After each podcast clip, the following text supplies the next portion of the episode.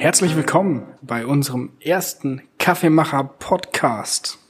Ich sitze hier mit dem Philipp und wir lösen ein, was wir uns schon lange vorgenommen haben. Wir haben euch gefragt, was interessiert euch am Kaffee, zum Kaffee und ihr habt uns Fragen geschickt, Fragen an Videos, Fragen an Podcasts. Und jetzt sind wir hier und machen den ersten Podcast. Tja, wir haben uns ziemlich lange darauf vorbereitet.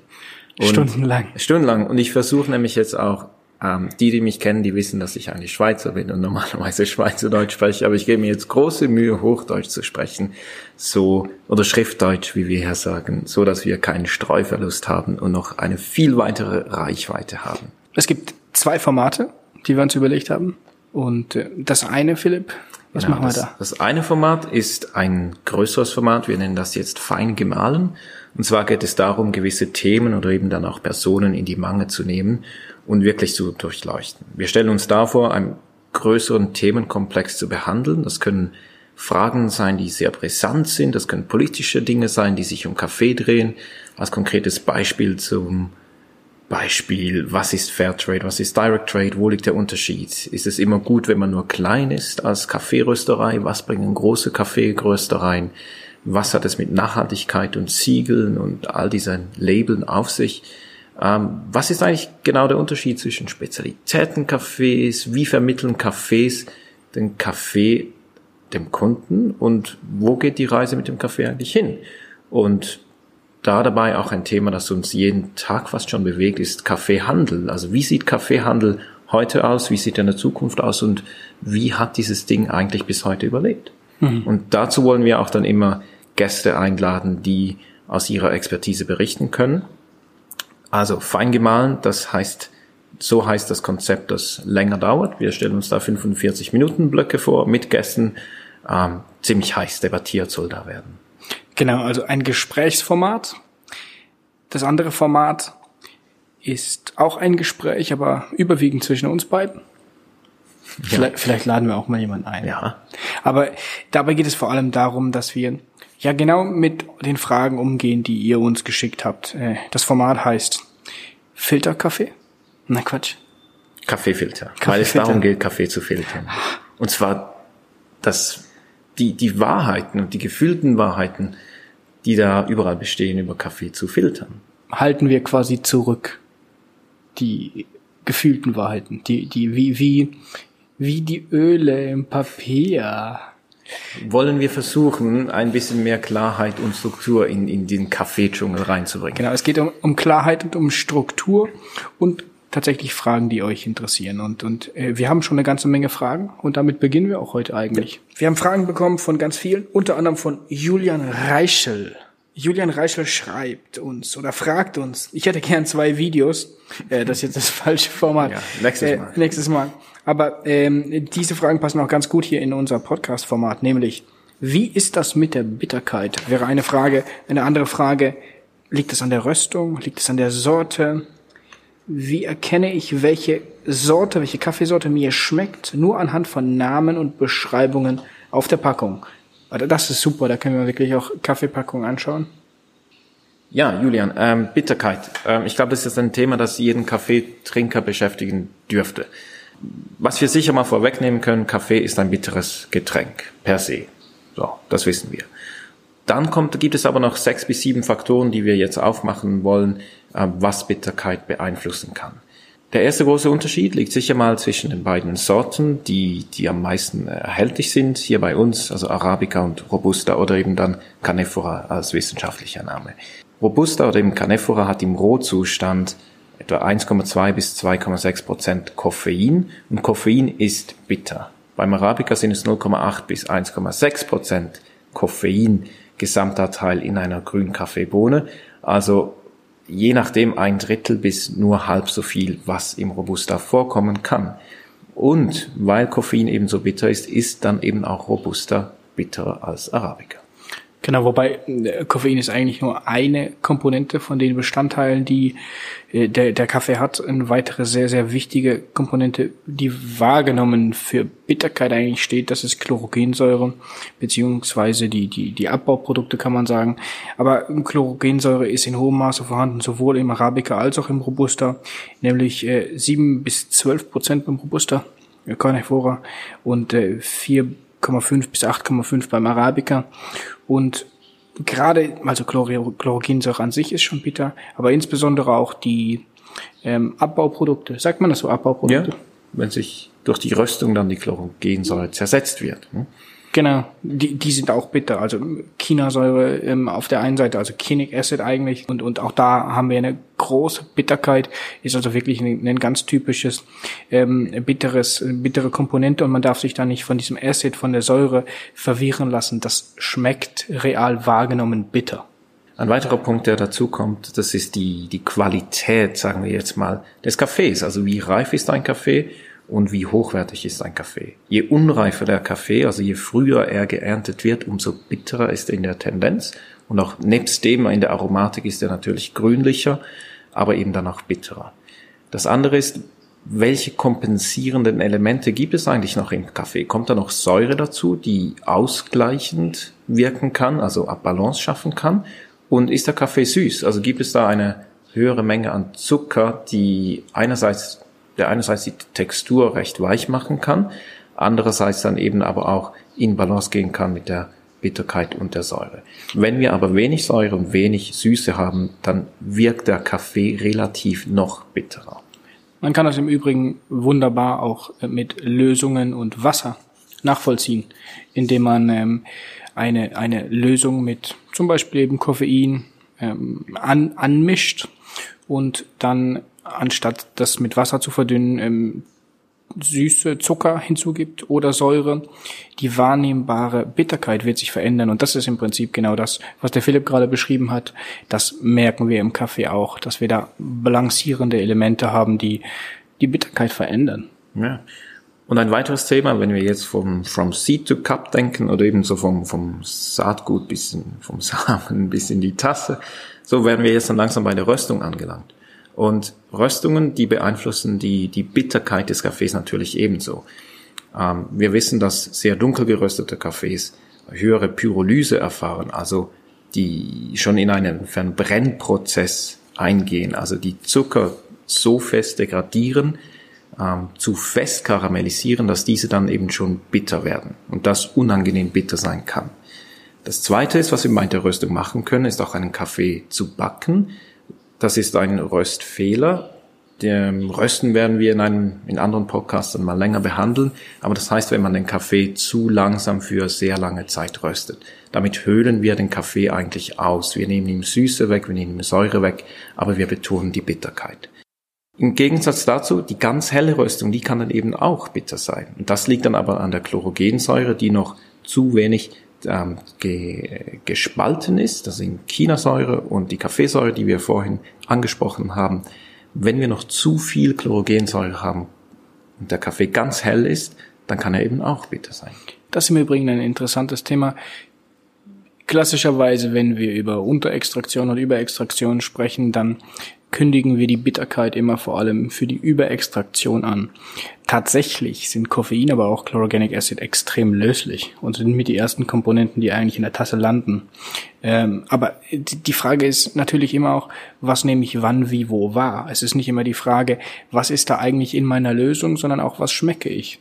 Und da spielt wiederum eine große Rolle, was habe ich da eigentlich gerade noch mit in meiner Tasse. Gut, lieber Julian, wir fassen nochmals kurz zusammen. Take-Home-Messages, warum ist Kaffee oder warum kann Kaffee bitter sein? Die sieben wichtigsten Punkte. A. Erstens, Kaffee ist ein bitteres Getränk. Das gilt sowohl für Arabica wie auch Robusta. Das liegt am Koffeingehalt, das liegt an der um, Chlorogenic Acid, die beide im höheren Maße beim Robusta vorhanden sind und im geringeren Maße beim Arabica. Dann liegt es an der Qualität des Kaffees, des Rohkaffees. Wie reif ist der Kaffee? Wie viel Süß, wie viel Süße kann der Kaffee eigentlich bringen? Wie viel Süße bringt der Kaffee eigentlich mit und kann so die Bitterkeit kompensieren? Als nächstes die Röstung. Dunkle Röstungen sind tendenziell bitter, weil wir da schon stark zersetzte Zucker drin haben, also sehr stark karamellisierte Zucker. Ganz helle Röstungen können auch bitter sein, weil wir da die Chlorogensäure noch zu wenig gespalten haben. Und als letzter Punkt die Extraktion. Wie ist der Kaffee eigentlich extrahiert? Ist er unterextrahiert? Ist er überextrahiert? Ist das eigentlich eine balancierte Extraktion? Wobei wir dem Thema Extraktion auch nochmal ein ganzes Kapitel widmen werden.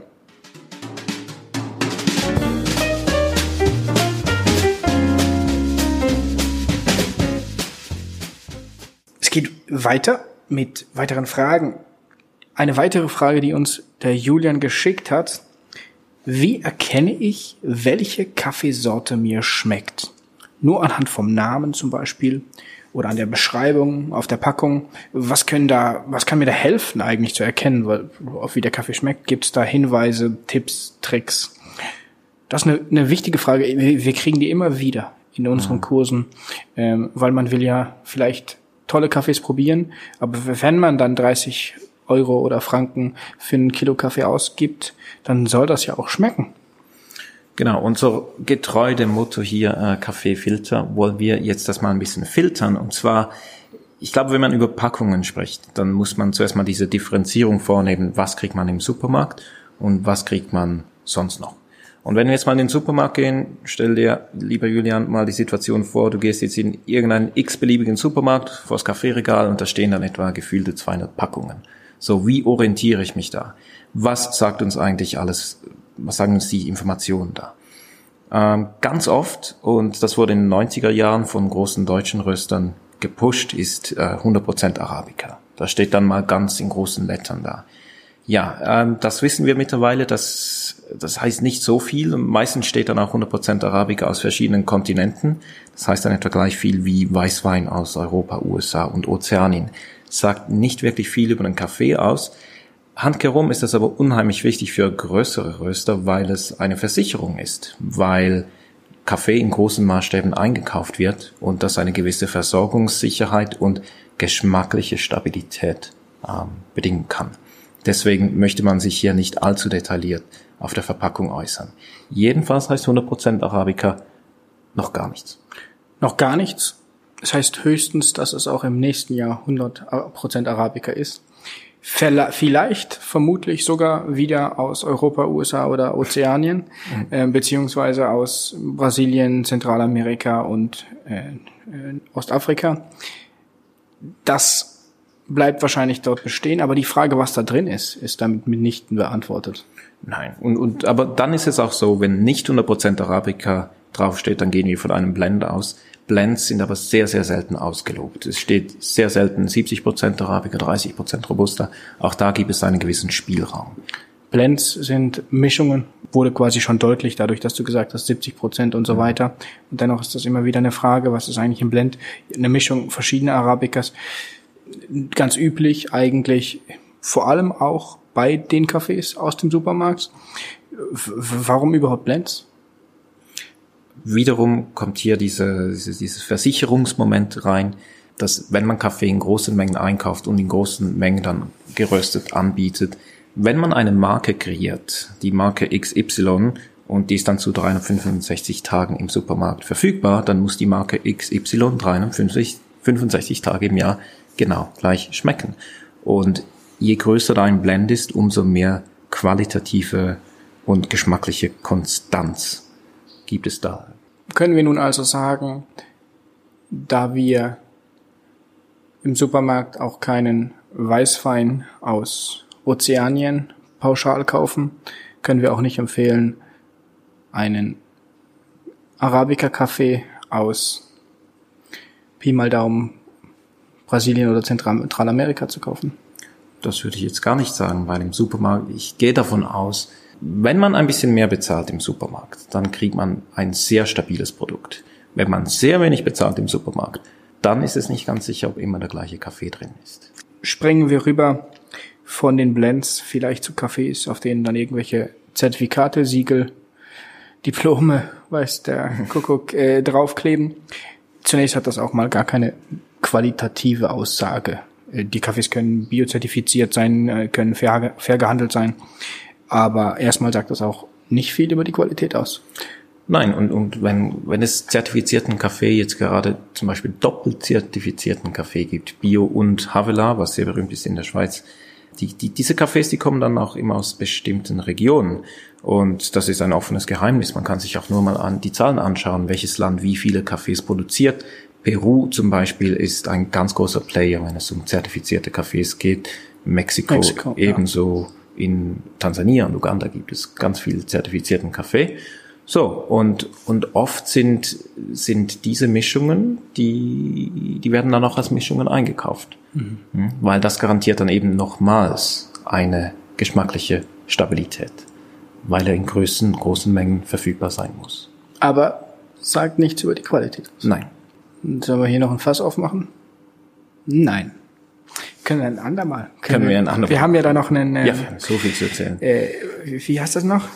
Wir haben ja noch vor uns ein fein gemahlen. Ein Feingemahl, genau. Zum da, da gehen wir dann Da richtig wir in dann, die aber Tiefe. eben, ähm, Aber wir gehen nochmal zurück zum, zum Supermarktbeispiel, Ja. ja. weil das zweite, nachdem wenn da 100% Arabica drauf steht oder eben nicht, ist dann meistens wird noch die Röstung angegeben. Ist es ein milder Kaffee, ein heller Kaffee, helle Röstung, mittlere Röstung, dunkle Röstung, ist es jetzt ein Espresso?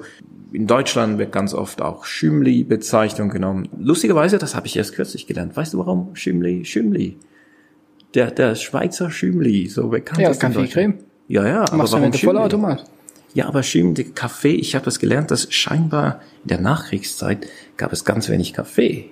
Und der Kaffee, der dann eben aus der Schweiz kam, das war der Schümli. Und der war halt immer der ganz gute Kaffee. Und deswegen ist der Schümli-Kaffee aus der Schweiz noch heute ein Riesending, zumindest in Süddeutschland. Ja. Was Deswegen läuft das ganze Geschäftsmodell von unserem Freund Johannes Lacker so gut. ja, der, der Johannes Lacker, der, der, der verkauft ja wahrscheinlich ganz viel Schümli.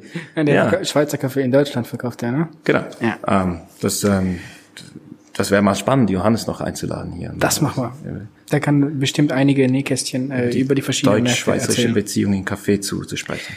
Jedenfalls diese Röstung hat einen großen Einfluss auf den Geschmack. Also wenn ich jetzt im Supermarkt bin und will da einen guten Kaffee kaufen, wie mache ich das oder versuche ich das gar nicht erst? Gut, doch, doch, doch, doch. Ich meine, die haben ja alle ihre Berechtigung. Ne? Also ich gehe da mal hin und sage, ja, was möchte ich denn? Möchte ich einen Espresso? Mhm. Dann nehme ich wahrscheinlich eher eine dunkle Röstung, 100% Arabica. Ja, ist wahrscheinlich viel Brasilien drin, wenn er günstig sein muss und im Supermarkt stehen soll. Ja, Brasilien äh, in, in dieser Größenordnung ausbalancierte, nussige, äh, Balance. balancierte Kaffees. Süß. Ähm, süß, das macht sicher mal Spaß als Espresso. Wenn es dann mehr in die, die, die Robusta-Richtung geht, dann steht wahrscheinlich noch klassisch italienisch mit drauf. Ja, und dann sind wir dann beim klassisch italienischen Autobahnraststätten-Kaffee. Viel robuster. Ja, eher Oder dunkel, Robusta, dunkel. schwer und dann auch bitterer. Du jetzt als aus, aus der Perspektive, wir trinken gerne und viel guten Kaffee. Wenn du im Supermarkt den Kaffee kaufen würdest, würdest du überhaupt dunkle Röstungen kaufen? Ich kaufe meinen Kaffee nicht im Supermarkt, aber wenn, dann würde ich es nicht machen, nein. Nein, ne? Nein. Und du würdest dich auch nicht verleiten lassen von, nimm diesen Kaffee doch bitte für Espresso? Also ich zumindest.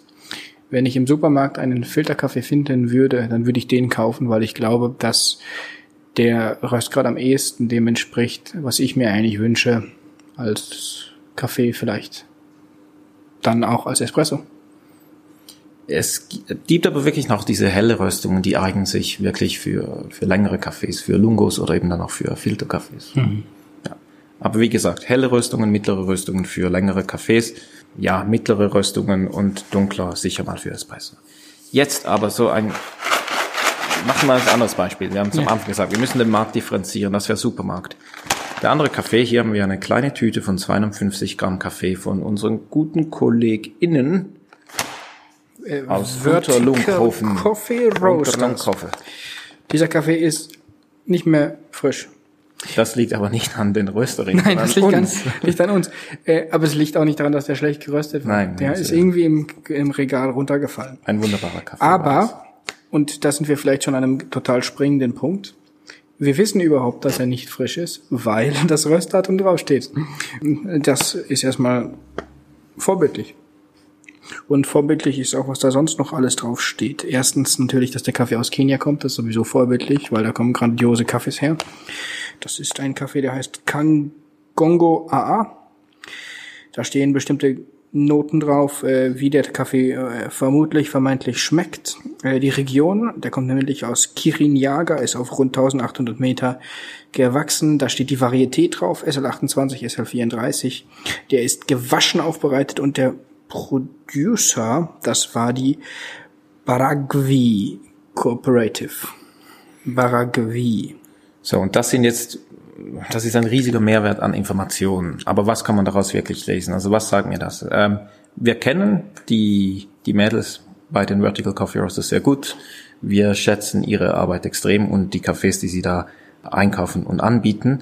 Und, und uns würde der Kaffee deswegen einfach schon mal gefallen. Aber jetzt, wenn wir das mal kritisch hinterleuchten, was heißt das eigentlich? Also oben steht schon Filter Roast. Also ganz klar, das ist ein Filterkaffee. Und wenn Sie das so sagen, dann meinen Sie das so. Also wer diesen Kaffee dann auch als Espresso macht, das wäre dann schon ziemlicher Schlag ins Gesicht. Das mhm. muss man mögen. Ne?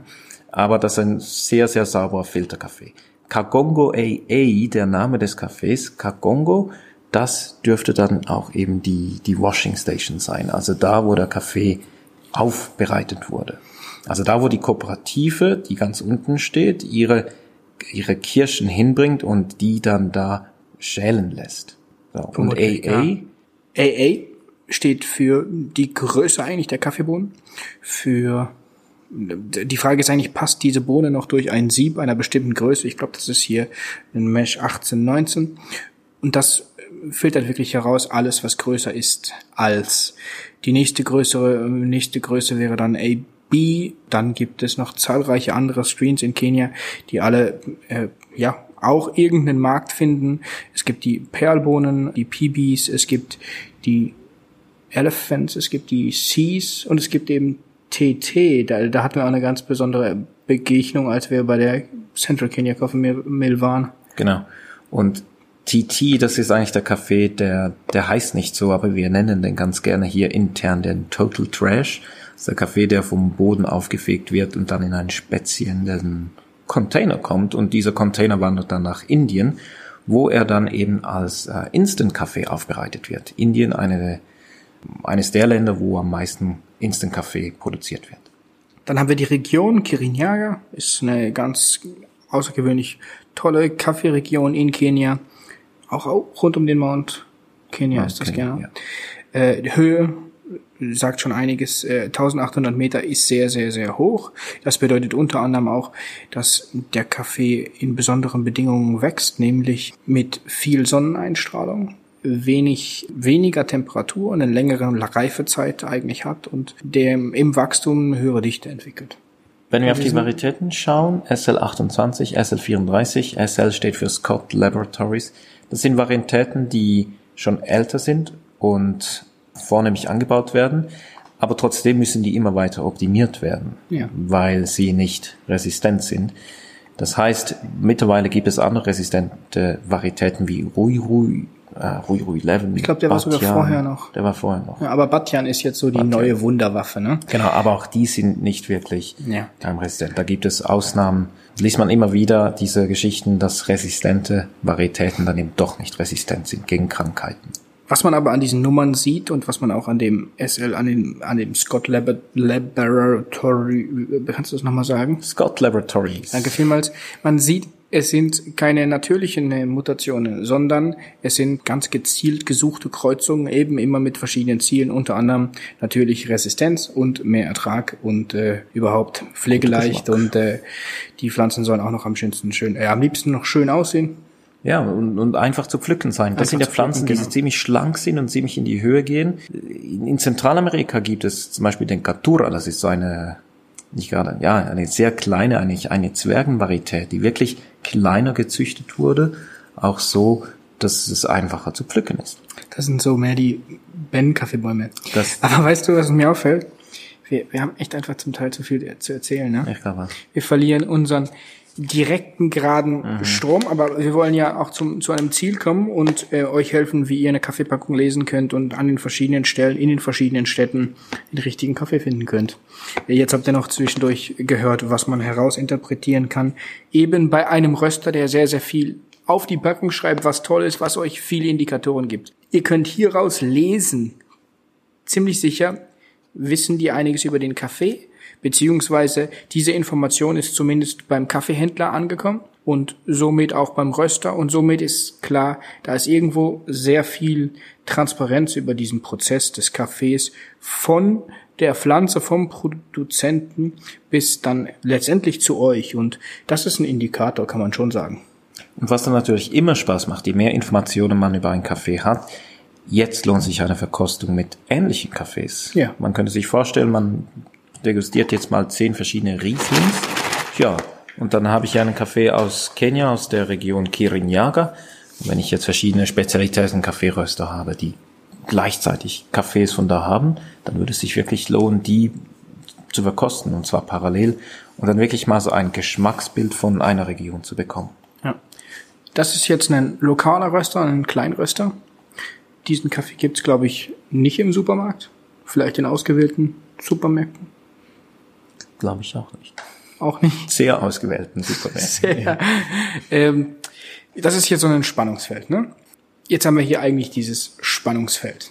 Wir haben einen auf der Packung hochtransparenten Kaffee mit Röstdatum und diversen Indikatoren, die uns vielleicht nicht so viel sagen, aber da steht mal ganz viel drauf. Und auf der anderen Seite haben wir einen Kaffee aus dem Supermarkt mit relativ generischen Informationen. Ist einer von diesen beiden Cafés vermutlich besser? Schwierige Frage. Und ich glaube, am Schluss entscheidet dann der Geschmack. Nur weil ich mehr Informationen über einen Kaffee geben kann, muss es nicht heißen, dass der Kaffee dann auch wirklich besser ist.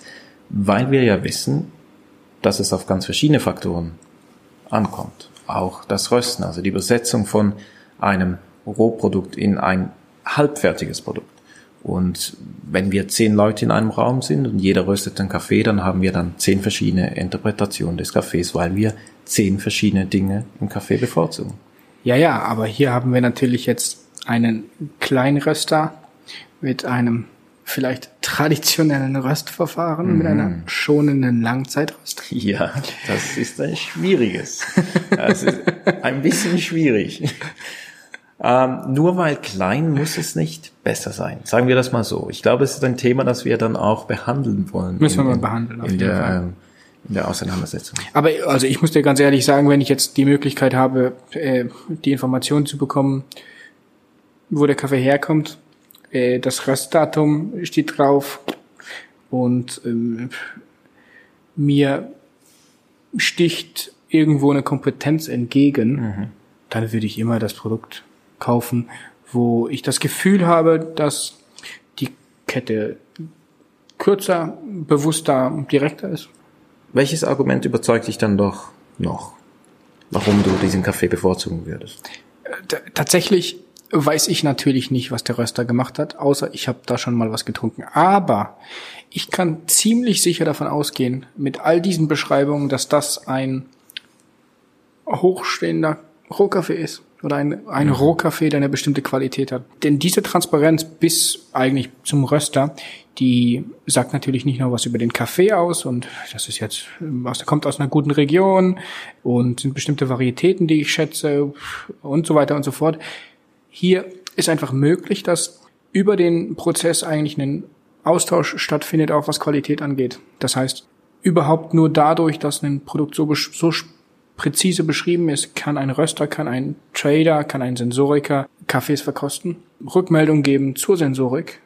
Das ist ja eigentlich die, so ist ja das ganze Cupping entstanden eigentlich als eine Sprache, äh, um sich auszutauschen über Qualitäten von Rohkaffee. Und wir können eigentlich davon ausgehen, dass dieses Produkt so viel Ping-Pong hatte zwischen sensorischer Evaluation und dann eben Rück, Rückgabe dieser Informationen an den Anbau, dass der Kaffee gut gemacht wurde. Das heißt also für dich, man kann aus gutem Rohkaffee einen guten Kaffee rösten, aber man kann aus weniger gutem Rohkaffee keinen guten Kaffee machen. Absolut. Ein Kaffee ist durch die Qualität des Rohkaffees in der Qualität begrenzt. Wir können den Kaffee nicht besser machen, als er ist. Wir können nur, und das ist die Aufgabe des Rösters eigentlich, wir können nur versuchen, die Qualität, die angelegt ist vom Produzenten, in die Tasse zu transportieren, beziehungsweise in die geröstete Bohne zu transportieren. Danach kommen immer noch die Baristi und dann wird's richtig schlimm. dann wird es vor allem schwierig. Äh, äh, wollte ich sagen. Okay, ganz genau. Die letzte Frage für heute, die kommt von einem alten Bekannten hier, Christoph Mohr. Der möchte wissen, wie frisch soll Kaffee sein? Wie kann ich Kaffee haltbarer machen und ihn konservieren und soll mein Kaffee ins Tiefkühlfach? Also laut André Eiermann soll der Kaffee ja so frisch wie möglich sein. Man muss ihn nur mit Stickstoff begasen. Aber man muss ihn auf einer Bühne rösten. Sonst Aber funktioniert das Ganze Ga- nicht. ganz genau. Das sagt eigentlich schon oder schildert schon ein Problem. Kaffee hat nach dem Rösten einige Gase, insbesondere CO2, die wollen da raus. Die sind entstanden in der Expansion, die haben sich angelegt in den Zellkern, die ähm, versuchen den Weg noch nach draußen zu finden und den fi- finden sie gar nicht so schnell. Den finden sie über einen längeren Zeitraum. Und das ist erstens nicht fein, das, was da noch raus will. Und zweitens beeinflusst es auch äh, die Extraktion, das heißt, es schafft Turbulenzen, äh, also Verwirbelungen, die es sch- schwierig machen, den Kaffee kontrolliert zu brühen. Deswegen lassen wir den Kaffee, geben wir dem Kaffee eine bestimmte Zeit, in den, dem er auskast. Ja, da kann man jetzt eigentlich noch die neuesten wissenschaftlichen Erkenntnisse anfügen, und zwar von der ZHW, von der Zürcher Hochschule für angewandte Wissenschaften, von unseren Kollegen äh, Jahan und der Marco ist da und der Samo ist da. Und was die gerade auch erforscht haben, ist die Entgasung des Kaffees. Ich glaube, da kommt noch ein Paper oder kam gerade ein Paper. Ja. Vielleicht wird das parallel zum Podcast veröffentlicht. Parallel zum Podcast. Ähm, unbedingt lesen, wenn es dann hier ist. Aber ähm, ein paar Fakten, vielleicht zwei, drei Fakten, die wir hier wirklich noch nennen können. Erstens, je schneller ein Kaffee geröstet wird, umso schneller entgast er auch. Je langsamer ein Kaffee geröstet wird, umso langsamer entgast er. Und das ist eine wichtige Botschaft gerade für, für Röster, die dann auch sagen, wir rösten langsamer. Hier, wenn wir hier rösten mit zum Beispiel mit Spring Roasters oder mit In the Name of, wir sagen dann auch immer, ja, warten Sie ein paar Tage. Und wir geben ganz gerne 12, 14 Tage an für einen Espresso, dass der sich wirklich gelegt hat, weil wir den Gelegt. gel äh, gelegt, naja, ent, dass der genügend entgast hat. dass er sich ein bisschen gleitet, oder? Schriftdeutsch, schwierig. Du machst es gut. Ich, ich gebe mir ganz toll Mühe. So. Naja, also wir lassen den Kaffee gerne entgasen, also wenn es zu Espresso kommt. So zwei Wochen, als ich 2012 an den Barista-Weltmeisterschaften in Wien teilgenommen habe, da haben mit der Kaffee, Kaffeeschmiede Roger Witwer einen Blend entwickelt aus 50 Prozent einem gewaschenen Kaffee aus Guatemala und dann 50 Prozent einen äh, trocken aufbereiteten Kaffee aus Äthiopien. Und die Kaffees haben wir 25 Tage entgasen lassen. Oh. In der Packung. Und das war der Peak. Zuvor war er zu aggressiv und danach war er zu flach. Aber der Kaffee hatte wirklich seinen Peak zwischen 23 und 25 Tagen. Filterkaffee aber, den, da empfehlen wir auch, den äh, weniger lang ausgasen zu lassen. Warum? Frische. Das weiß ich gar nicht. Den Filterkaffee. Ja? Ist ja anders geröstet. Das ist anders geröstet, ja. Ja, unter anderem auch ein bisschen schneller und Ah, heller. ja, da haben wir es. Da haben wir uns die Antwort gleich selber Ja, gegeben. genau. Zweiter Punkt. Zweiter Punkt. Innerhalb von 48 Stunden werden circa 60 Prozent des CO2, also dieses Gas, abgebaut. Wo geht das genau hin? Nach unten. Nach unten. ja, das ist ein bisschen das Problem, Aha. dass es da noch rumsitzt. Dann müsste ja eigentlich das Ventil beim Beutel unten sein. Da schon eine Studie zu eigentlich? Könnte man Also mal ich- die ZHW fragen. Ja. Ventil nach unten. Ja, vielleicht kennt Also ich, ich habe das irgendwo gelesen oder gehört, dass das CO2 nach unten geht. Ja, das hat auch der Konstantin Hoppens demonstriert vor eineinhalb Jahren in München. Der hat nämlich den Kaffee, an das er an Brewers Cup, am Filterkaffee-Wettbewerb teilgenommen hat, hat er offen gelagert in, in Reagenzgläsern, so, ein- so ein Dings, ne? so ein hohes Glas, ziemlich schmal. Und da hat er gesagt, ja, das CO2 bleibt drin, weil es schwerer ist und das bleibt dann unten und konserviert so den Kaffee. Gut. Also wenn der Konstantin, Konstantin das dann, dann muss es natürlich stimmen. Ähm, Das wäre die Frage, also grundsätzlich mal, äh, neben der ganzen Theorie, wie lange soll man warten nach dem Rösten? Tendenziell kommt es ein bisschen auf die Röstung an und äh, wir sagen, in der Regel sind zehn Tage sinnvoll. Bei dunkler gerösteten Kaffees kann man auch durchaus länger warten, das heißt 20 Tage zum Beispiel, warum sollte man denn warten?